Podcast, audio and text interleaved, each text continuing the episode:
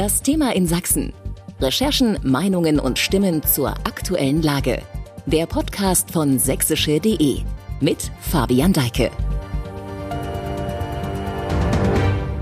Geräuschvoll, glitzernd, funkelnd. Das Ende eines Jahres und die Begrüßung eines neuen begeht man nahezu überall auf der Welt gleich. Es wird gefeiert und das nicht selten in Begleitung mit dem Abbrennen von Feuerwerk.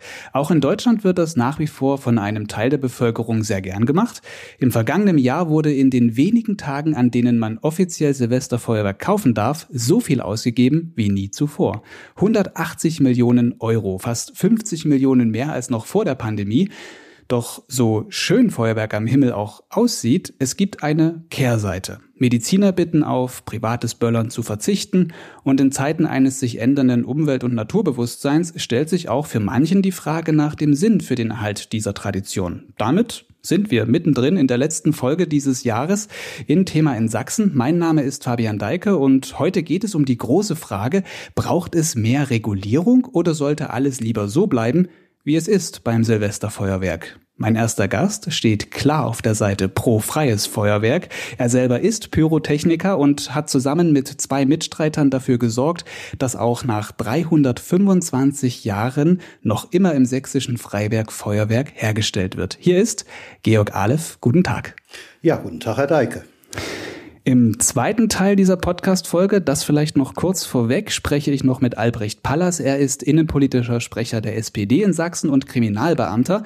Und ähm, er hat eine eher differenzierte Meinung zum privaten Böllern. Zuerst aber Sie, Herr Aleph. Ich sagte es gerade, ähm, Sie sind Pyrotechniker hier in der Feuerwerk Kulturfabrik in Freiberg ich sagte, Sie sind bei mir zu Gast, aber eigentlich ist es umgekehrt, denn ich bin gerade eben in Freiberg. Also auch vielen Dank für die Einladung hierher. Gerne, gerne. Das äh, ist doch schön. Dann können Sie sich hier direkt vor Ort auch äh, umschauen, wie wir hier so agieren und was wir tun. Einen ersten Einblick habe ich da schon bekommen.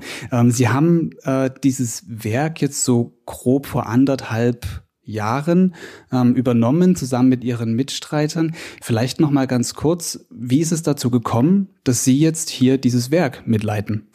Ja, wie ist es dazu gekommen? Äh, nach dem zweiten Verkaufsverbot, äh, über das man meines Erachtens trefflich äh, streiten konnte, aber es war nun mal da, musste ähm, meine Firma, in der ich natürlich auch noch tätig bin als Entwicklungsleiter, die Reißleine ziehen. Die Banken haben mehr oder weniger das schon fast verlangt. Die Firma heißt Weco. Die Firma heißt Weco Feuerwerk und wir waren so der letzte oder sind auch noch der letzte Hersteller für, für Endverbraucherfeuerwerk, mhm. also Silvesterfeuerwerk und ähm, man hat dann wirklich entschieden, äh, hier einen Standort von dreien zu schließen. Mhm. Und äh, da der Standort hier in Freiberg mit Sicherheit ein sehr, sehr schöner Standort ist und äh, aber auch mit Sicherheit der aufwendigste Standort mit sehr vielen Mitarbeitern, mit sehr vielen Gebäuden, mit einer sehr teuren Infrastruktur, äh, blieb da nichts anderes übrig, diesen Standort zu schließen.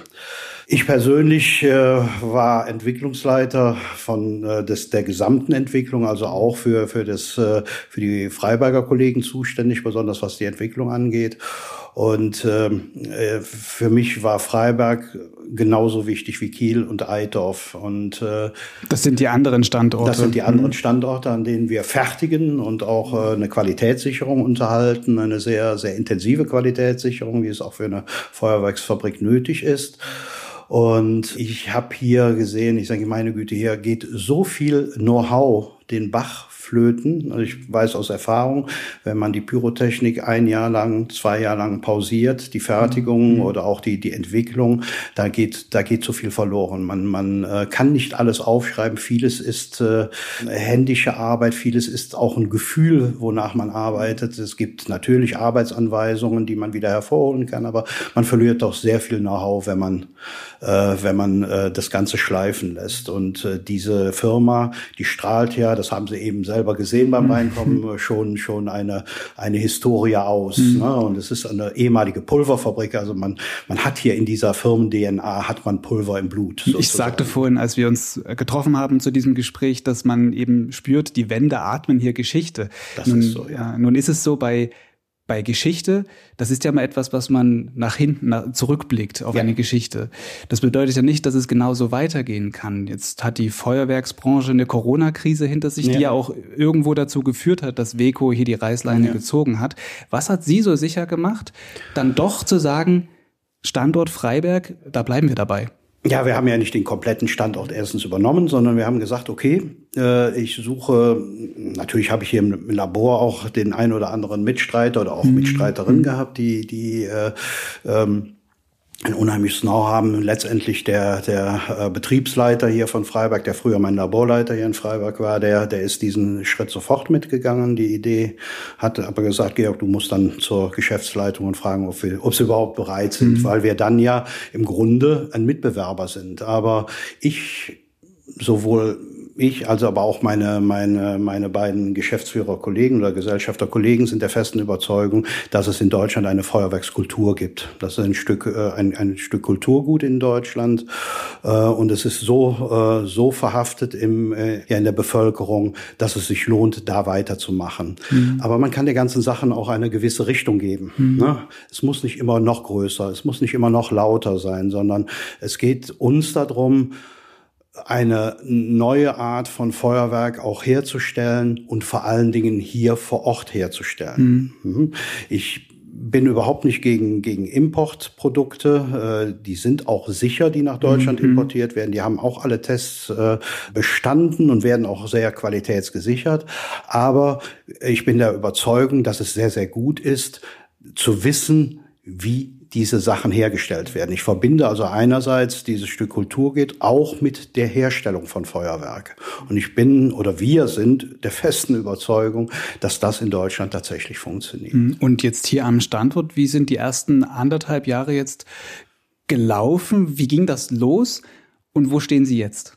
Ja, wie ging das los? Das war sehr, sehr spannend. Wir waren natürlich, wir waren natürlich sehr gespannt, äh, wie viele Leute noch zu uns stehen. Also alle, alle Personen aus der Fertigung hatten mittlerweile schon einen anderen Job. Die waren schon wieder in anderen Jobs und das war so die. Also waren nur Sie drei am Anfang? Das waren erstmal nur wir drei äh, und äh, äh, vier, fünf Leute, die jetzt hier vor Ort äh, dafür sorgen sollten, dass der Standort äh, äh, zumindest äh, äh, gepflegt wird. Mhm. Ne? Und äh, naja, und dann waren tatsächlich direkt auf Anhieb äh, mehrere Leute bereit, ihre neuen äh, Stellen aufzugeben, um wieder hier mit uns anzufangen. Und es war so bewegend. Wir haben also mit fünf Personen angefangen. Mehr hätten wir damals gar nicht finanzieren können. Wir haben Gott sei Dank eine Produktgruppe übernommen, die jetzt nicht direkt das ist, was wir zukünftig äh, fertigen wollen, aber eine sehr wichtige, äh, sehr wichtige Produktgruppe. Das ist die sogenannte pyrotechnische Munition, äh, Warngeschichten, Farbsignalgebungen und so weiter. Und wir haben da auch die, die ersten Aufträge bekommen konnten die Kunden Gott sei Dank übernehmen, äh, die auch sehr froh waren, dass wir, dass wir weiterfertigen hier am Standort. Wir haben das von, von Weco tatsächlich übernommen und das äh, ist ein Riesenschritt für uns gewesen, dass wir direkt ins Arbeiten kommen, ja. dass wir ins Produzieren kommen und haben jetzt den, die vergangenen anderthalb Jahre damit verbracht, wirklich zu entwickeln. Ja, wir sind jetzt seit äh, ungefähr drei Wochen äh, von der Bundesanstalt für Materialforschung und Prüfung auditiert als neues also Unternehmen. Ende November war das dann? Das war genau, der Schritt. das war das Aha. war Ende November ja. hat diese dieses Audit, das ist wie fast wie eine Prüfung stattgefunden und wir sind positiv auditiert worden. Wir sind jetzt also auch berechtigt, unsere Qualität, die wir hier fertigen, zu prüfen und auch in den Verkehr zu bringen. Ne? Mhm. Und haben natürlich die anderthalb Jahre auch massivst genutzt, neue Artikel zu entwickeln entwickeln. Ja. Was produzieren Sie denn aktuell und was wird es künftig denn geben? Also aktuell produzieren wir pyrotechnische Munition und äh, wir sind wirklich, äh, wir haben wirklich Mühe und Not gehabt, wirklich die gesamten zwei Großaufträge bis Ende dieses Jahres zu fertigen äh, und beginnen also im kommenden Jahr eigentlich mit der mit der Pyro, äh, mit der mit der Pyrotechnik, die wir eigentlich auch herstellen wollen, äh, wo auch unser Schwerpunkt drauf liegt. Und das wird Endverbraucherfeuerwerk sein erstmal. Also Raketen. Also Raketen Raketen, äh, das werden Sonnen sein. Das ist so ein bisschen so unser, unsere große Leidenschaft, auch Feuerwerkskörper, die eigentlich gar nicht mehr äh, so, so beliebt sind auf dem Markt. Im Moment wird ja vieles mit Batterien gemacht, aber gerade die, die etwas leiseren Feuerwerkskörper oder aber auch Feuerwerkskörper, die Kinder schon in die Hand nehmen dürfen, das werden so die ersten Schwerpunkte sein. Allerdings sind wir auch der Meinung, gehört der Knall, also mhm. der, der berühmt-berüchtigte Böller, natürlich genauso zu Silvester wie die Rakete oder der Vulkan, die Fontäne und die ganzen anderen Sachen. Also kann man nicht sagen, Sie spezialisieren sich mehr so aufs Optische, sondern da ist alles dann dabei. Da wird alles dabei sein, äh, aber äh, ich will aus meinem Herzen keine Mördergrube machen. Ich bin eher der, ich bin eher der Pyromantiker und mich mhm. interessieren natürlich, eher, mich interessiert eher die Optik. Äh, Zumal ich halt eben auch als Großfeuerwerker, als Profifeuerwerker äh, das natürlich im Fokus habe. Aber für mich gehört der Knall genauso dazu. Und äh, das ist äh, ein best wichtiger Bestandteil eines Feuerwerkes. Sie sprachen zwei Großaufträge an. Ist dem zu entnehmen, dass jetzt erstmal auch dann der Bestand und die Produktion soweit gesichert ist? Das ist ja das Schicke. Also mhm. die ist tatsächlich gesichert und äh, es steht zu erwarten, dass wir diese Aufträge auch für die kommenden Jahre bekommen. Äh, und äh, das ist sehr schön. Wir sind auch auf dem Gebiet natürlich mit, mit Neuheiten am Start, äh, mhm. die wir jetzt auch teilweise alle zugelassen haben. Und die kommen nächstes Jahr wieder rein. Also da sind wir unserer Meinung nach auf einem sehr, sehr guten Weg. Wir also wollen letztendlich so die gesamte Bandbreite der pyrotechnischen Gegenstände und des Feuerwerkes produzieren. Noch nicht ganz im Fokus steht das professionelle Feuerwerk, äh, also das Großfeuerwerk der Kategorie 4. Endverbraucher ist ja 1 und 2. Äh, ganz genau, mhm. und da, da liegt der Fokus. Und das, das professionelle Feuerwerk wird auch irgendwann wieder kommen. Mhm. Wenn man jetzt Feuerwerk Made in Freiberg sehen möchte, Sie haben Großaufträge angesprochen, wo müsste man denn da hinfahren? Ja, das geht im Moment noch nicht. Die pyrotechnische Munition, die ist ja jetzt nicht äh, so äh, die Sache für jedermann. Also da muss sich der, der Zuhörer äh, wahrscheinlich noch ungefähr ein Jahr lang gedulden. Die Kategorie 1, das ist ja ein Ganzjahresfeuerwerk, die wird es dann wahrscheinlich ab Mitte des Jahres schon geben. Hm, Kategorie 1, vielleicht kurz zur Einordnung, das ist dann sowas wie ja. Knallerbsen. Ganz genau. Ne? Wir haben da so einen ganz neuen Artikel am Start. Den haben wir Feenstaub genannt. Das ist also mhm. eine, eine schöne Handfackel, äh, der, der, der so einen ganz romantischen, fast 40 Sekunden lang brennenden äh, äh, Funkenregen, Silberfunkenregen ausstößt, den man auch gefahrlos in der Hand halten kann. Und mhm. da, dazu gibt's dann noch den Elfenzauber. Dann gibt's das Ganze einerseits in Silber, als Feenstaub und als Gold. Mhm. Sie hatten vorhin schon mal einen Aspekt angesprochen, da ging es um das Thema oder um den, den Oberbegriff Sicherheit. Viele Produkte die jetzt in Deutschland verkauft werden, rund um den Jahreswechsel, beziehungsweise davor, danach gibt es ja erstmal nicht mehr, ja. kommen aus Asien, sind Importwaren. Ja. Die Vollwerksbranche in Deutschland, die ist jetzt nicht so groß, hat aufgrund der Corona-Pandemie auch gelitten, sind, ist kleiner geworden. Man kennt sich da vermute ich mal auch ja. untereinander. Ja. Jetzt, wo es eben auch um Sicherheit und Vertrauen ankommt in diese Produkte, warum ist es so, dass es so wenige da nur gibt, die das in Deutschland herstellen, wenn es denn den Deutschen so wichtig ist? Ja, den Deutschen ist halt eben nicht nur äh, die Sicherheit wichtig. Das glaube ich schon, dass das sehr wichtig ist. Das ist ein, ein großer Fokus, aber es ist halt eben immer auch der Preis. Ne? Und und äh, das ist natürlich auch eine entscheidende, ein sehr entscheidender Faktor. Wir werden also hier in der Fabrik nicht in der Lage sein, eine 100 Schuss Batterie zu dem Preis herzustellen, wie sie im Moment noch aus China kommt. Aber wir merken auch, dass äh, gerade der chinesische Markt äh, immer enger wird. Äh, die Chinesen selber schießen selber sehr, sehr gerne. Der, die Regierung in China hat, äh, hat äh, den, den Markt, den, den nationalen Markt ziemlich freigegeben. Das bedeutet, äh, auch die Preise in China gehen nach oben. Auch die Mitarbeiter in China wissen, wo sie lieber arbeiten, entweder in einer Feuerwerksfabrik oder in einer Fabrik, wo Handys hergestellt werden. Das bedeutet also auch in, in China wird es immer schwieriger, an preiswertes Feuerwerk zu kommen. Und da sehen wir natürlich eine gewisse Chance. Mhm. Ich bin eh der festen Überzeugung, dass Feuerwerk in jedem Fall nach dem, äh, nach dem Wahlspruch funktioniert. Soll es was gelten, mach es selten oder weniger ist oft mehr. Das ist einer der Leitsprüche mhm. eines jeden guten Pyrotechnikers, dass es nicht immer und überall so übertreibt. Man kann auch mal so ein bisschen downgraden und äh, ich glaube, da, äh, da liegt auch so der Reiz am Feuerwerk. Mhm. Ich kann Ihnen dazu eine Geschichte erzählen, die vielleicht nicht ganz uninteressant ist. Äh, als damals äh, zur, zur Wendezeit ja die großen Feierlichkeiten anstanden zum ersten zum ersten offiziellen Nationalfeiertag, bekamen wir einen Anruf vom Innenministerium, ob die pyrotechnische Industrie in Deutschland nicht daran interessiert wäre, einen zweiten Verkaufs Korridor zu bekommen, mhm. nämlich im Oktober. Und äh, meine damaligen Geschäftsführer und überhaupt der gesamte Verband der pyrotechnischen Industrie war Gott sei Dank der Meinung, dies nicht zu tun. Mhm. Weil man genau wusste, es gab zwei Gründe dafür. Der erste Grund ist, dass man im, vom Oktober bis in den Dezember nicht die kompletten äh, Läger wieder befüllen könnte und auch das nicht hätte organisieren können.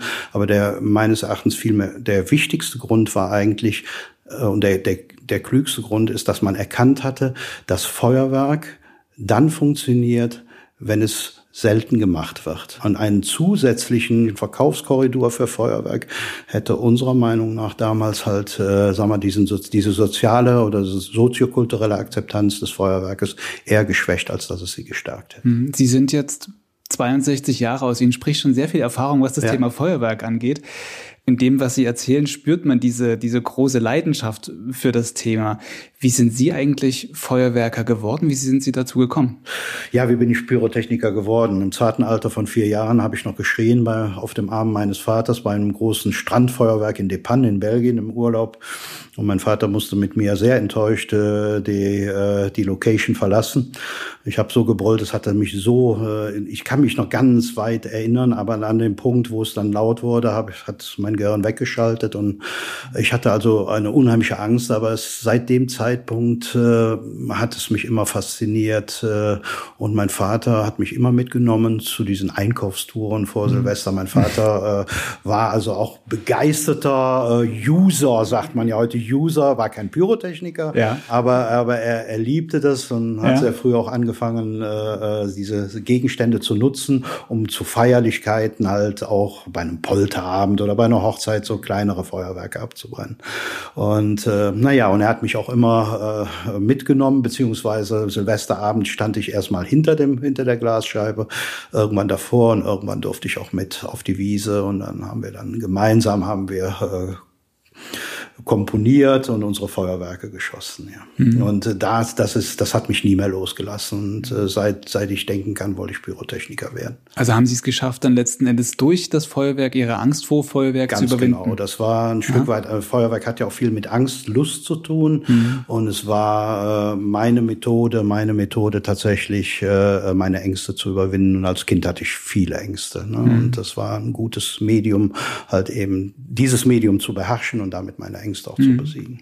Sie beherrschen nun dieses Medium ähm, und haben auch einen sehr guten Blick auf die Dinge allgemein. Also Sie wissen genau, es gibt da auch Menschen draußen, die haben bestimmte Ängste, vielleicht auch Vorbehalte davor. Ja, Wenn Sie jetzt diese Diskussionen wahrnehmen, die immer wieder vor dem Jahreswechsel immer größer werden, darum, ob man Feuerwerk ja regulieren sollte, um für mehr Sicherheit zu sorgen, dass man sagt, okay, man überlässt das jetzt eher den Profis und nicht mehr, gibt es in, in, in freie Hände für jedermann. Wie nehmen Sie diese Diskussionen wahr? Ja, auf der einen Seite kann ich natürlich Menschen verstehen, die Angst davor haben, weil ich selber Ängste hatte. Mhm. Und äh, äh ich bin nur auch der Meinung, äh, man muss ab einem gewissen Punkt auch mal den klaren Menschenverstand äh, an, anwenden und einsetzen. Ähm, wenn ich das nicht möchte, gehe ich halt ins Haus. Wir diskutieren ja in Deutschland tatsächlich über diese eine Nacht. Ne? Feuerwerk ist meines Erachtens sehr gut reguliert in Deutschland.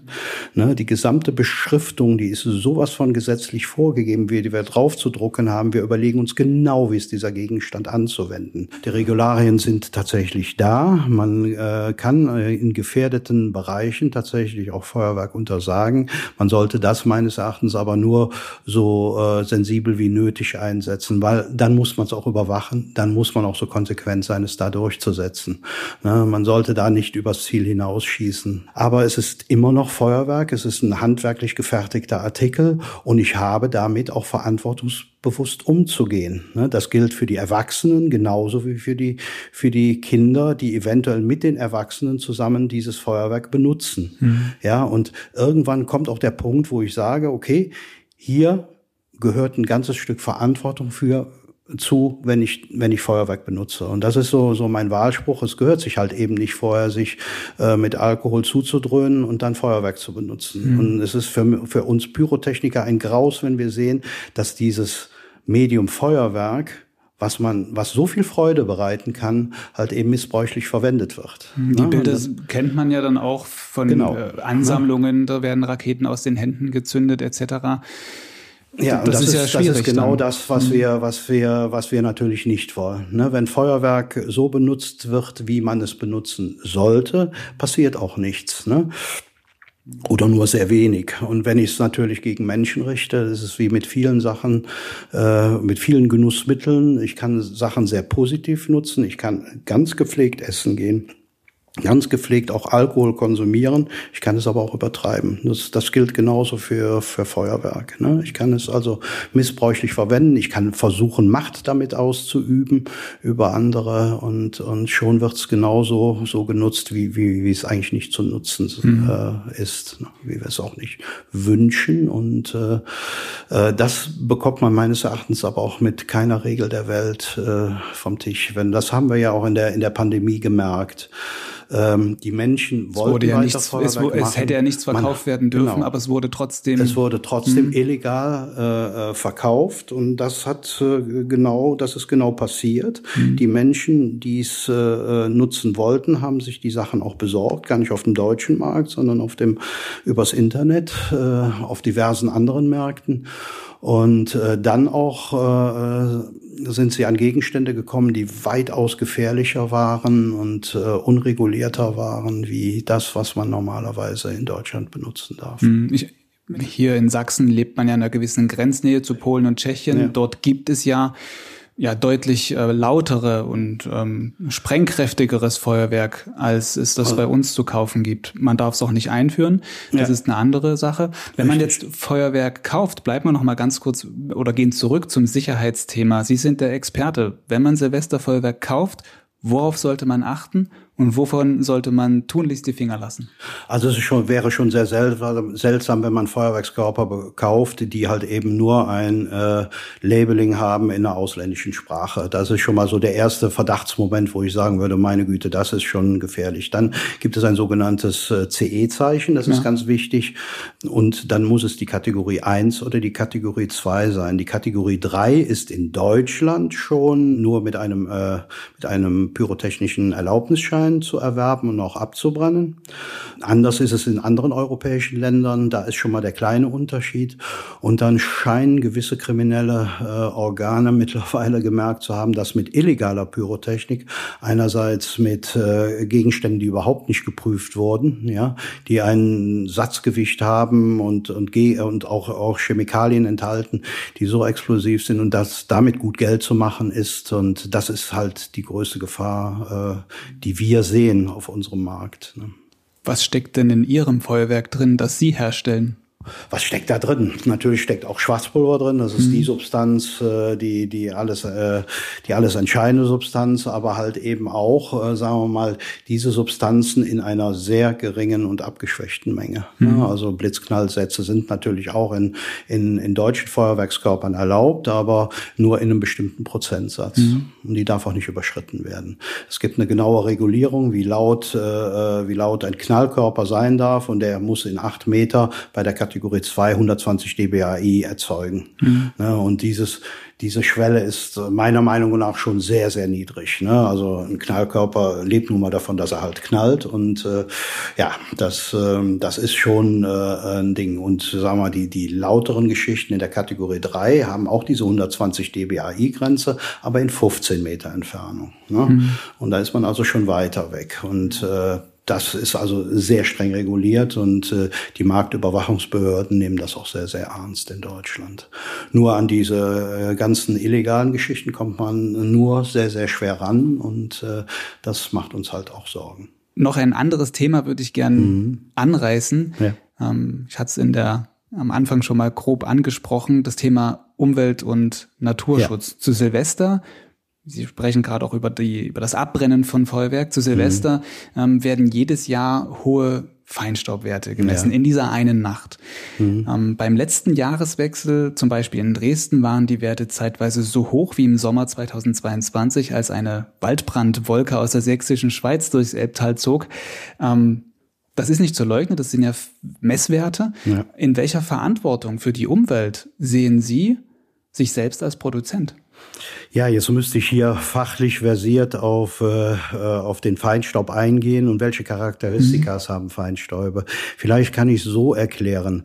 Also ich sage mal, ein Feinstaub, der aus, aus einem Autoreifen entsteht oder der aus einer Dieselverbrennung entsteht, ist ja nun ein komplex anderer, ein ganz anderer komplexer Feinstaub, der aus einem Feuerwerkskörper entsteht. Ne? Äh, und äh, diese, diese Feinstäube, die aus Feuerwerkskörpern entstehen, die sind da, das werde ich auch, das ist eine Verbrennung, das ist ein Verbrennungsprozess, die, der ist auch in dem Moment hoch. Nur welche Charakteristika hat dieser Feinstaub? Die sind stark hygroskopisch, ziehen, sind also sehr wasseranziehend äh, und äh, fallen deswegen auch wesentlich leichter aus. Ne? Und es ist schon äh, äh, ein Unterschied, ob ich polyzyklische Aromate ein, ein Jetzt wird's chemisch. Tag. Das ist, ja, es wird dann wieder chemisch, also es geht vielleicht auch einen Ticken zu weit. Ja. Ähm, jedenfalls haben wir äh, von der pyrotechnischen Industrie jetzt gesagt, okay, wir sind das, da sind wir schon seit Jahren dran. Das Bundesumweltamt hat ähm, hat Zahlen rausgegeben, das, das lag bei, bei 4.000 Tonnen im Jahr, das lag bei 5.000 Tonnen im Jahr, immer mal hoch und runter und wir wussten nie, wie kommen sie auf diese Zahlen, wie kommt das, das Bundesumwelt auf diese, äh, Bundesumweltamt auf diese Zahlen und europäisch waren sie eigentlich gezwungen, man, wir haben uns dann informiert und man hat uns dann auch Auskunft gegeben, man, man hat gesagt, okay, die beruhen auf Schätzungen, ne? die Schätzungen, äh, ähm, die Zahlen, die man hatte, waren halt die Importzahlen und die Produktionszahlen für Pyrotechnik und hatte darauf dann, hat darauf dann auf die Menge an Feinstaub, die produziert wird, geschlossen. Mhm.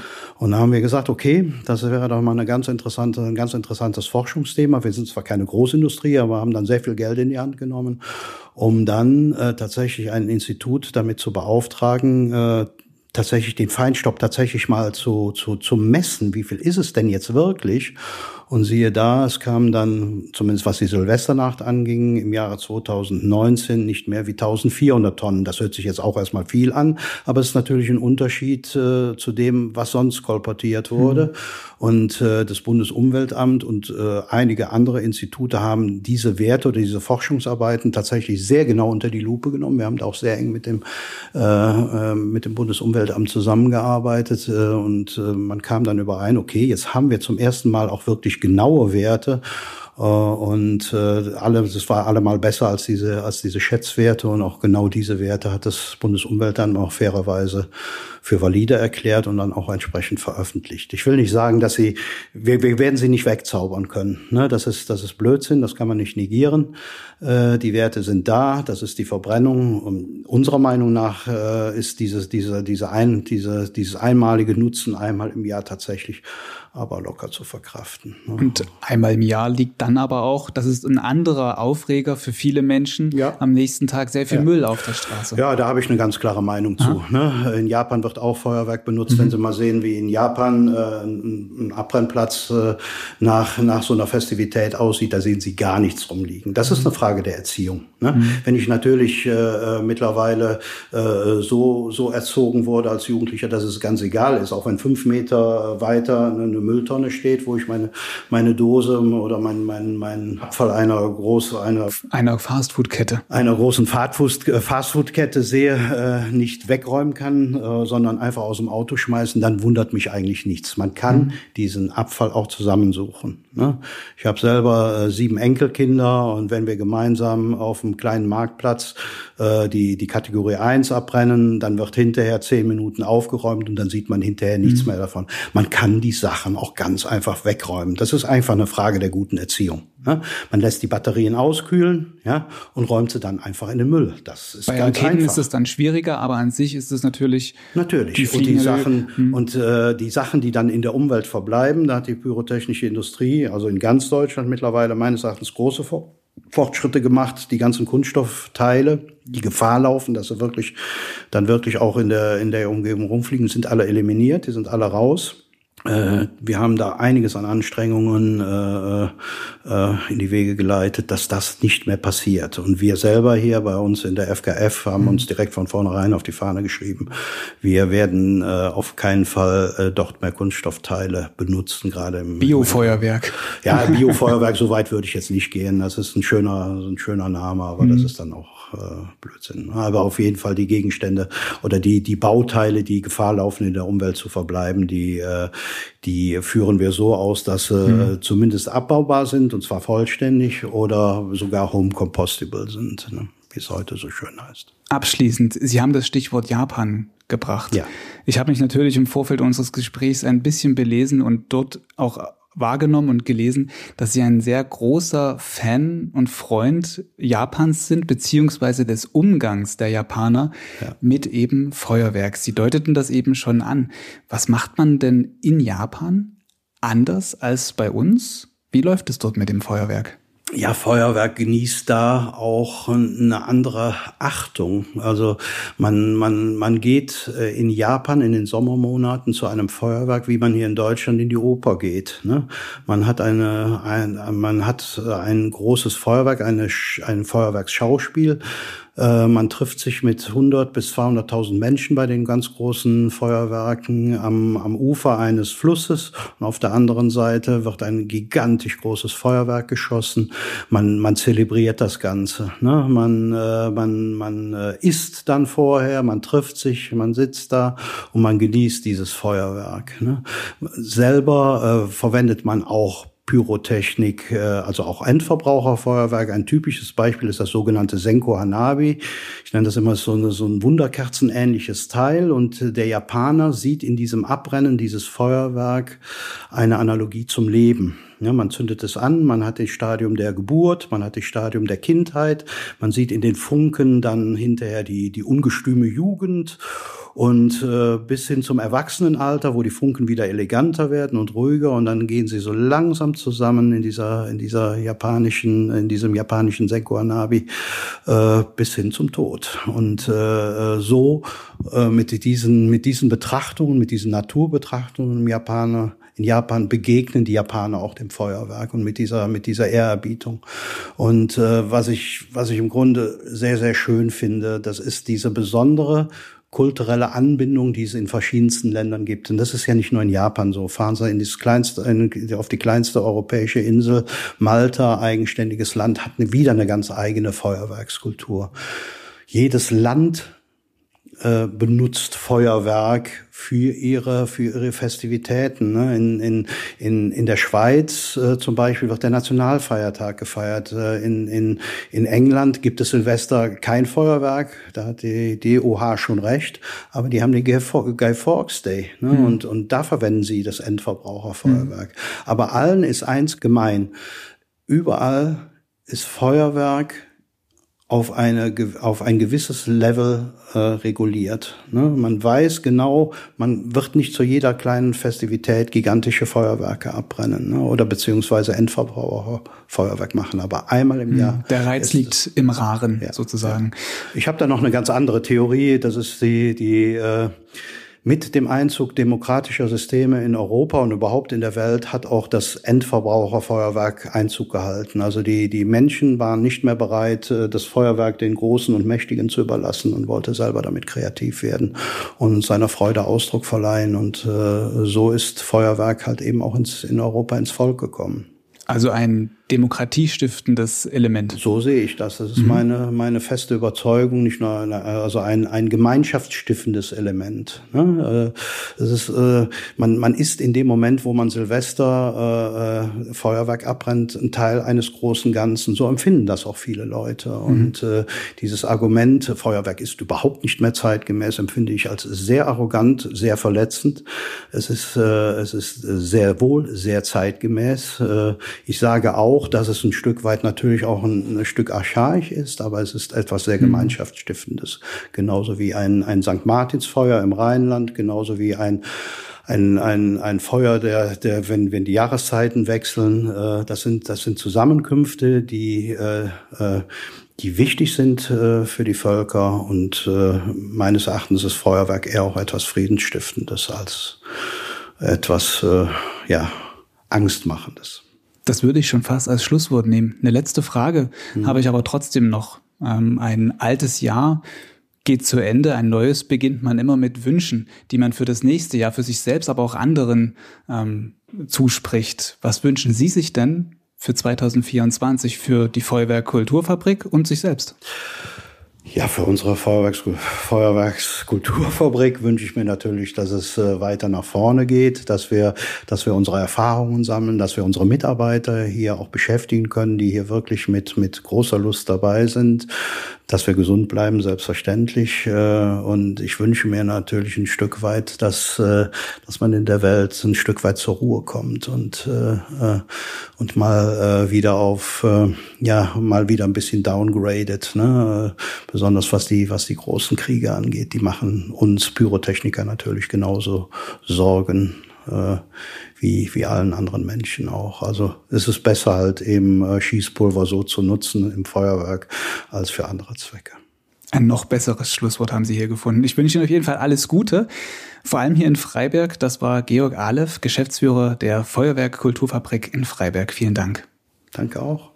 Und jetzt wechseln wir gleich den Ort. Vom Pulvermühlenweg in Freiberg geht es zurück ins Haus der Presse in Dresden. Dort spreche ich in unserem Studio, wie vorhin schon angekündigt, gleich mit Albrecht Pallas, dem innenpolitischen Sprecher der SPD in Sachsen. Er setzt sich ein für mehr Regulierung beim Feuerwerk.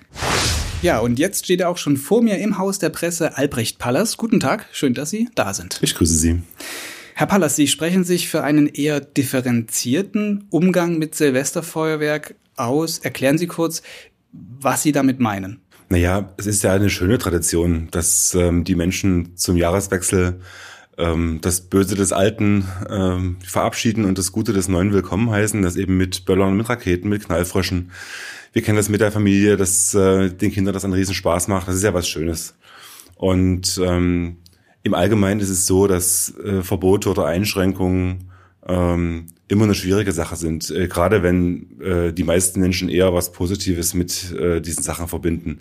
Und deswegen braucht es ja, glaube ich, äh, eine differenzierte Betrachtung und eine genaue Betrachtung vor allem, äh, wo die Probleme liegen und was wir mit den bestehenden Regeln, die wir haben, tun können. Mhm. Sie sprechen es an, es gibt ja gegenwärtig schon Regeln, die ähm, den Umgang ja eigentlich weitgehend klar definieren. Warum braucht es denn da aber noch mehr oder andere?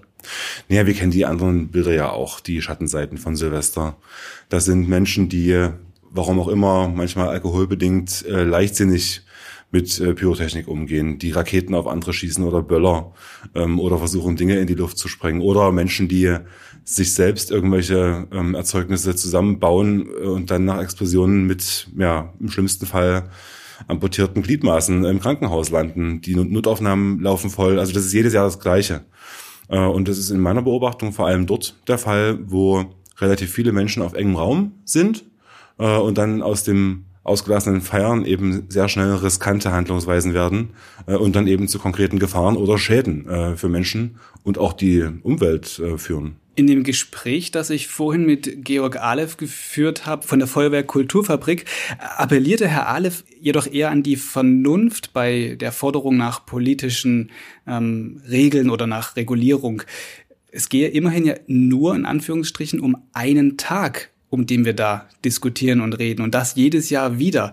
Warum wird denn aus diesem einen Tag, diese Frage drängt sich da auf, jedes Jahr dann so eine große politische Debatte? Ich glaube, das liegt daran, dass eben leider so viel Schlechtes passiert und eben so viele Menschen ins Krankenhaus kommen, äh, zu Schaden kommen, dass sich Menschen Gedanken machen, wenn die Städte rauchverhangen sind, äh, sie sich überlegen, ja, das ist ja nicht so gut für die Umwelt oder eben auch ähm, Tiere aufgrund der ähm, ja, heftigen Geräuschkulisse auch äh, verstört sind. Also ich glaube, das ist normal, dass dann im äh, im Ansehen dessen äh, sich viele Menschen auch Gedanken machen und sagen, nee, das ist nicht so richtig.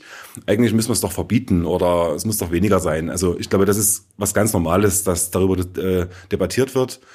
Was ich bedauere ist, dass ähm, vor allem Kommunen, die nämlich jetzt schon Handlungsmöglichkeiten haben, aus diesen relativ spontanen Debatten dann nichts machen. Weil es gibt ja Alternativen, die nicht automatisch ein Verbot sind oder die zumindest dazu beitragen könnten, solche Gefahrenmomente zu reduzieren und eben weniger Menschen zu Schaden kommen zu lassen. Was meinen Sie da konkret? Naja, äh, beispielsweise gibt's ja gerade jetzt hier in dem Ballungsraum verschiedene Orte, wo wir alle wissen, da kommen ganz viele Menschen zusammen. Das ist die Innenstadt, das ist vielleicht auch auf der Neustadtseite der Ort, wo viele zum Feiern äh, zusammenkommen. Vielleicht fallen uns noch andere Orte ein. Also Sie sprechen jetzt explizit gerade von Dresden. Genau, ich spreche jetzt von Dresden. Ähm, das ist die Stadt, wo ich meistens Silvester gefeiert habe in den letzten ja, Jahrzehnten und äh, da auch die meisten Erfahrungen gemacht habe, auch als junger Mensch im Übrigen. Also ich kenne das ja auch von mir, dass man dann ne, aus einer gewissen Stimmung heraus mhm auch leichtsinnig wird und Dinge macht, die vielleicht nicht so klug sind. Mhm. Ähm, und da, wo viele Menschen auf engem Raum zusammen sind, da entstehen diese Gefahrensituationen. Da kann Schaden entstehen. Und deswegen ähm, gibt es auch jetzt schon die Möglichkeit für Kommunen, in dem Fall jetzt hier die Stadt Dresden, zu sagen, hm, okay, ähm, wir haben jetzt hier die Innenstadt, äh, da ist in den letzten Jahren relativ häufig was passiert.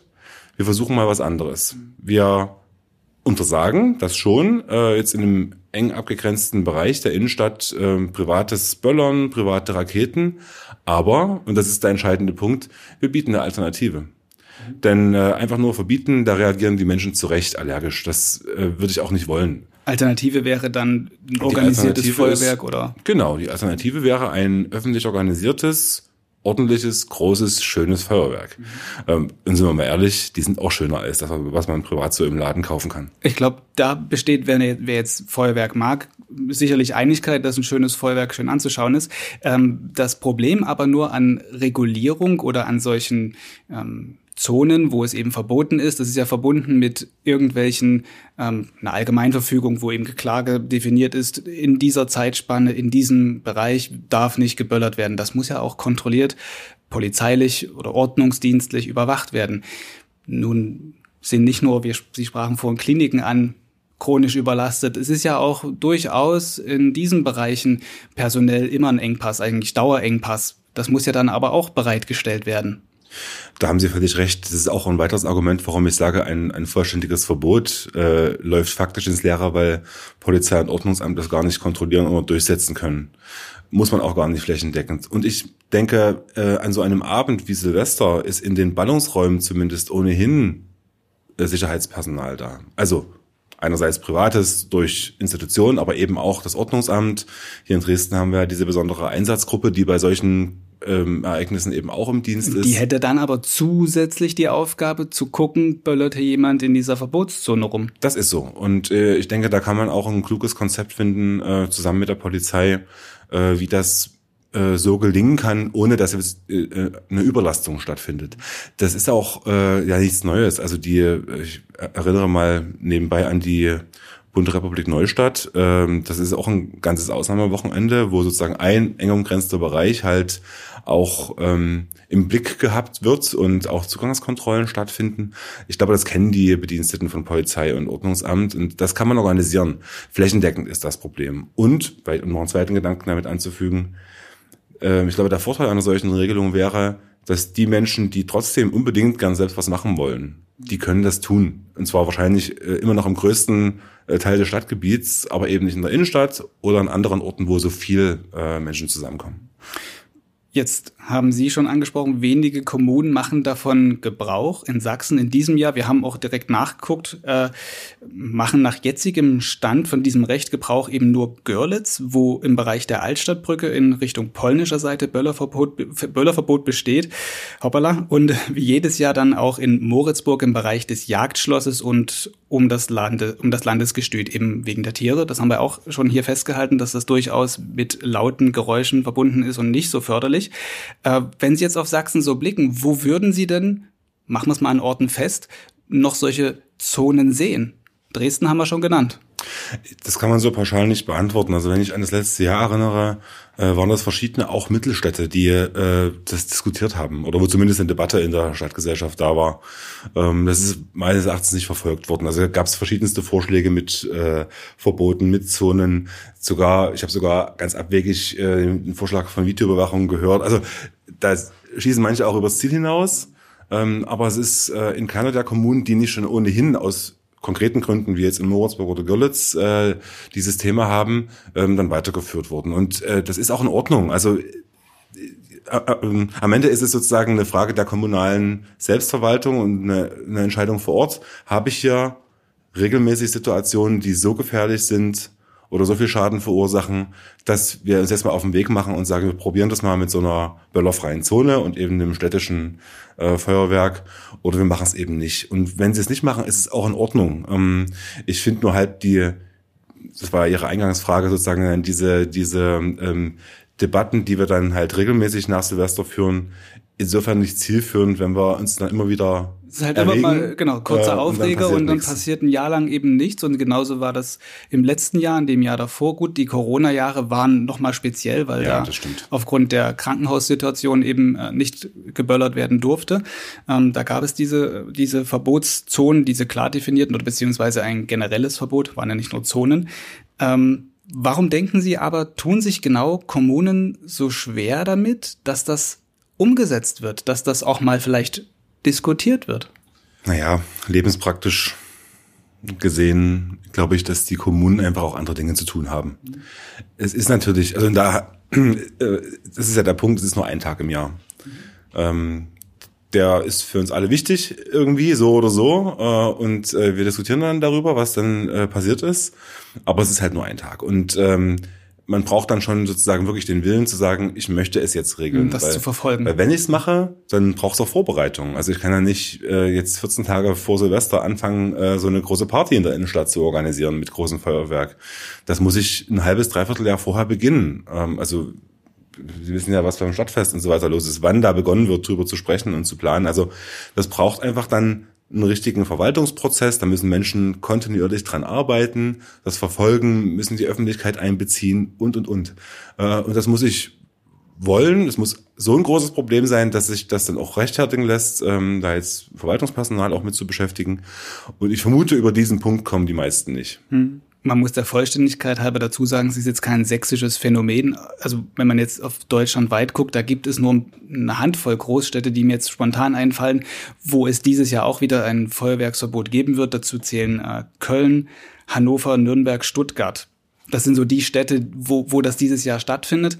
Ähm, in anderen Städten wurde bis vor Weihnachten, wo wir jetzt unser Gespräch führen, noch teilweise drüber nachgedacht. Also es ist jetzt ja nicht nur ein, ein sächsisches Thema. Worauf ich aber vielleicht noch hinaus möchte, wir sprechen die ganze Zeit immer so von diesem Wort Verbot. Das ist ein total blödes Wort. Mhm. Ähm, wenn man es jetzt vielleicht mal erziehungswissenschaftlich betrachten würde, dann bedeutet ein Verbot immer, das wendet man an, wenn man eigentlich mit allen anderen Mitteln äh, kapituliert. Ähm, glauben Sie, dass es vielleicht auch politisch nicht das klügste ähm, Handeln ist, zu sagen, da verbieten wir etwas, sondern man setzt eben auch, wie auf diese viel zitierte Selbstverantwortung der Menschen, eben auch zu Silvester? Na, wenn man jetzt nur sozusagen die Selbstverantwortung ähm, ins Feld führt, dann äh, haben sich ja alle übrigen, ähm, ich sag mal, differenzierten Ansätze erledigt. Ähm, ich finde das grundsätzlich auch in Ordnung. Also ich bin auch gerne ein freier Mensch und, und treffe meine eigenen Entscheidungen. Ich glaube, das trifft auf die allermeisten Menschen in diesem Land zu. Und deswegen reagieren ja viele so allergisch häufig auf Verbote, eben gerade bei so eigentlich positiven Dingen. Mhm. Und äh, ich glaube, diesen, äh, diesen Bogen muss man auch schlagen zu den Leuten, weil äh, man kann ja sozusagen dem Einzelnen, außer er begeht jetzt eine Straftat oder äh, hat eben gefährliches Verhalten gezeigt, äh, man kann dem Einzelnen ja nicht vorwerfen, dass du schuld bist, äh, dass es dass hier so schlimm äh, gelaufen ist und ganz viele Menschen im Krankenhaus sind. Aber in der Summe ist es halt so. Ich denke, das kann man dann erklären, wenn man einerseits nicht überzieht. Also es macht überhaupt keinen Sinn, die ganze Stadt äh, sozusagen mit so einem Verbot zu überziehen, sondern wirklich nur umgrenzte Zonen, da wo eben besonders viele Menschen in der Vergangenheit waren und da wo eben das zentrale Feuerwerk angeboten wird. Äh, und dann aber auch zu sagen, wir verstehen, wenn dir es trotzdem wichtig ist, ähm, das äh, eigenständig zu machen im Rahmen deiner Selbstverantwortung. Aber dann tut's uns leid, dann kannst du nicht zu dem tollen Feuerwerk kommen, dann mach's halt in dem Stadtteil daneben, wo es kein Problem ist. Mhm. Also ich glaube, das kriegt man hin, aber es erfordert ganz viel Kommunikation. Mhm. Das ist halt dort dann die Auflösung des Zielkonflikts. Wer das eine will, muss dann das andere mögen. Also im Prinzip die Menschen auch dazu bewegen, daran daran mitzuwirken, da mitzumachen. Äh, wenn man sich anguckt, ungefähr 30 Prozent der Menschen in Sachsen, zumindest war das in einer Umfrage, die wir vergangenes Jahr mit CW durchgeführt haben, war es so, 30 Prozent der Sachsen wollen Feuerwerkskörper kaufen. Das ist ungefähr ein, Drittel. Also ich meine, wir reden nur über einen Tag, um den es da geht und um ein Drittel der Menschen. Ein Drittel ist schon auch eine kritische Masse, das, die, die man ja auch irgendwie mitnehmen muss. Also die Konfliktauflösung würde demnach so aussehen, wir reden miteinander und bitten darum, kommt nicht in die Innenstadt, wenn wir dort eine Verbotszone einführen. Ja, genau, also wem das dann so wichtig ist, ähm, dass er selbst das kauft oder dass er sozusagen die ganze Zeit dann äh, selbst das Feuerwerk äh, zündet, ähm, der kommt dann nicht in die Innenstadt. Ähm, aber auch da gibt es ja sozusagen differenzierte äh, Möglichkeiten. Also ich kann ja trotzdem. Also das Signal wäre, wir nehmen nicht die Tradition weg, wenn man das macht. Das ist das Wichtige, weil die Tradition ist, ist das Schöne, was allen Spaß macht, egal ob jung oder alt, äh, und wo man auch gern mal ausgelassen ist und auch gern mal einen Böller zündet äh, oder eine Rakete abfeuert oder ein megallisches Feuer hat. Also äh, das ist ja was Schönes. Und äh, ich glaube, bei der Kommunikation kommt es ganz stark darauf an, dass die Menschen eben nicht das Gefühl haben, dass man ihnen das Schöne wegnimmt, sondern dass es darum geht, die etwas bedeutendere Gefahr an einzelnen Orten äh, zu minimieren, damit weniger Menschen zu Schaden kommen. Abschließende Frage. Jetzt ist in einem Jahr übrigens wieder Silvester. Was glauben Sie, sollte denn als erstes unternommen werden, damit man sich vielleicht im nächsten Jahr diese Regulierungsdebatte spart? Das ist ein spannender Punkt. Also ich glaube, dass äh, wir die Debatte wieder haben werden, äh, spätestens am 2.1., wenn die äh, ersten Zeitungsausgaben wieder erscheinen. Ähm, und das ist auch ganz normal. Ich glaube, dass es dann sinnvoll ist, genau hinzuschauen, und zwar in jeder Kommune für sich genommen, wie ist es bei uns gelaufen, äh, können wir damit leben, mit diesem Risiko, äh, mit, den, mit den Ereignissen, die negativ waren, so dass wir uns die Debatte sparen können äh, oder ist es wieder oder zum ersten Mal so gravierend gewesen, dass wir darüber nachdenken müssen? Und wenn Sie darüber nachdenken müssen, dann wäre meine Empfehlung, die Debatte wirklich zu führen. Also auch wenn das vielleicht im kommenden Jahr ein bisschen schwierig ist, äh, wir haben Kommunalwahlen, äh, wo äh, verschiedenste Verantwortungsträgerinnen und Verantwortungsträger ja auch äh, besonders im Fokus stehen und da äh, die Gefahr ist, dass solche Debatten auch eskalieren Trotzdem sollte man sich da nicht wegducken, sondern dann sollte man es auch wirklich führen, die Diskussion und zu einer Entscheidung kommen mit der Stadtgesellschaft. Ich glaube aber, dass es ähm, nicht sicher vorhersagbar ist, was passieren wird, weil wir beim letzten Mal ja auch gesehen haben, dass verschiedene Ereignisse zusammenkamen, die dann so diese große bundesweite Diskussion ausgelöst haben. Da sprechen Sie über Köln. Da, genau, also mhm. diese nicht nur da, aber mhm. da, da war es im Fokus, auch in Berlin ähm, mhm. und in anderen Städten hatten wir diese Vorkommnisse, dass Rettungskräfte mhm. angegriffen wurden mit, mit Raketen, mit mhm. äh, anderen Feuerwerkserzeugnissen. Und ähm, das ist ein anderes Phänomen nochmal. Ne? Also das muss man auch trennen von der von der Böller-Debatte aber es wurde halt zusammen diskutiert und das hat es auch so unübersichtlich gemacht. Auf der einen Seite und halt so der großen Erregung geführt, die wir ja erlebt haben. Mhm. Äh, da hoffe ich, und ich trage gerne meinen Teil dazu bei, das sozusagen zu differenzieren und wirklich die Sachen für sich mhm. zu. Weil Sie gerade Berlin, Köln ansprachen, da mhm. sprechen wir gar nicht mehr über, über Silvester, Feuerwerk. Das ist ja eher ein generelles Problem, über das wir das da ist die Frage reden, von Gewaltkriminalität mhm. in Gruppen. Das ist die Frage äh, sozusagen, was junge Menschen, warum junge Menschen, die in Gruppen äh, agieren, in bestimmten Situationen äh, Gewalt ausüben. Ähm, ich habe die, die These gehört, es gab ähm, kurz vorher so einen, so einen veröffentlichten Film, wo es über so Ausschreitungen in einem, in einem Pariser Vorort ging, dass da einige äh, das womöglich äh, einfach nachgestellt haben äh, und dass das der Grund war, äh, warum das passiert ist. Ähm, war eine These, es gab auch andere, aber ich will darauf hinaus, es hat an Silvester stattgefunden, aber die Ursache ist nicht Silvester, sondern es ist ein anderes Kriminalitätsphänomen, was separat betrachtet wird. Die Bilder, muss. die erzeugt wurden, hatten natürlich damit zu tun, dass an diesem Tag Feuerwerkskörper in aller Hände sein können. Genau so ist es. So funktioniert unsere Medienwelt äh, und die Bilder erzeugen dann eben die Wirklichkeit. Jetzt habe ich eine abschließende Frage gestellt gehabt natürlich und jetzt sind wir noch mal eine Frage weitergekommen. Vielleicht gehen wir raus mit, was wünschen Sie sich denn für das nächste Jahr? Ich wünsche mir zunächst mal, dass wir alle ein schönes Silvester haben, äh, an dem geknallt wird, Raketen gezündet werden, wo möglichst wenige Menschen zu Schaden kommen und die Menschen ihrer Selbstverantwortung so nachkommen, dass eben möglichst nichts Gefährliches passiert. Und fürs kommende Jahr wünsche ich uns allen, dass wir äh, als Gesellschaft wieder ein bisschen mehr zusammenkommen. Und gerade weil auch wichtige Wahlen anstehen äh, in den Kommunen und auch im, im Land Sachsen, äh, dass wir es schaffen, über die Themen miteinander zu diskutieren, die tatsächlich für unser Leben hier relevant sind, die in 10, 15 Jahren ähm, relevant sind und nicht über ähm, abwegige Debatten, über die man sich schön streiten kann, die aber uns eigentlich im Alltag überhaupt nichts bringen. Hm. Und vielleicht findet sich ja dann der Weg zu einem gemeinsamen Feuerwerk, wo alle hingehen können, wer weiß. Das ist doch ein schönes Bild. Wunderbar. Ich wünsche Ihnen auf jeden Fall ähm, ein schönes neues Jahr. Kommen Sie gut rüber, Herr Pallas, und ich bedanke mich für das Gespräch. Auch Ihnen vielen Dank und alles Gute fürs neue Jahr. Damit geht diese Folge Thema an Sachsen zu Ende und so sagte auch dieses Jahr persönlich, diese Gelegenheit nutze ich gerne noch zum Schluss dieser Podcast-Folge.